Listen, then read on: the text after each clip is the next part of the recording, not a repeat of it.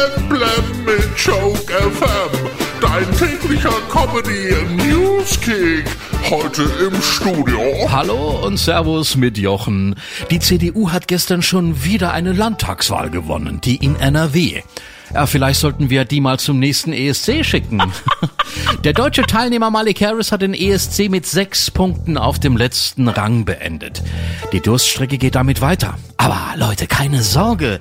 Deutschland wird wieder was reißen. Ja, sobald das Baby von Lena Meyer-Landrut alt genug ist, beim ESC mitzumachen.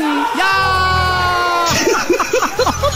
Ja, viele geben ja dem austragenden Sender NDR die Schuld am immer wieder schlechten Abschneiden Deutschlands beim ESC. Ah, da könnte was dran sein. Seit Hans Albers hat der Norden musikalisch nicht mehr viel hervorgebracht. Das 9-Euro-Ticket gibt es ab dem 23. Mai online. In der DB Navigator App, in den DB Reisezentren und an allen Fahrkartenautomaten der Deutschen Bahn. Ja, da könnte allerdings der halbe Monat vorbei sein, bis der Automat den leicht zerknitterten 10-Euro-Schein angenommen hat. Her, her, der Mario Basler zieht ins Sommerhaus der Stars. Ach Gott, ah, der hat anscheinend sein Manager vorher mal gefragt, Herr, sag mal, siehst du irgendeine Möglichkeit für mich, ein noch schlechteres Image zu bekommen?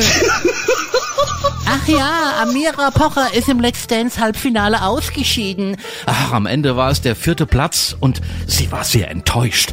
Aber ein vierter Platz, Leute, hätte sich in Deutschland beim ESC alle gefreut. Ja, Megan Fox wird heute 36, US-amerikanische Schauspielerin. Eine Frau wie die Freiheitsstatue, eine Ikone, von vielen geliebt und verehrt. Und manche sagen auch, hohl im Kopf. ja, kommen wir noch zum Sommerwetter. Das wird gerade unterbrochen von Gewitterregen. Ja, na endlich! Sowohl Bauern als auch Allergiker hatten schon Tränen in den Augen. Ja, geil. Voll Blam Blam auf Joke FM und auf joke-magazin.de.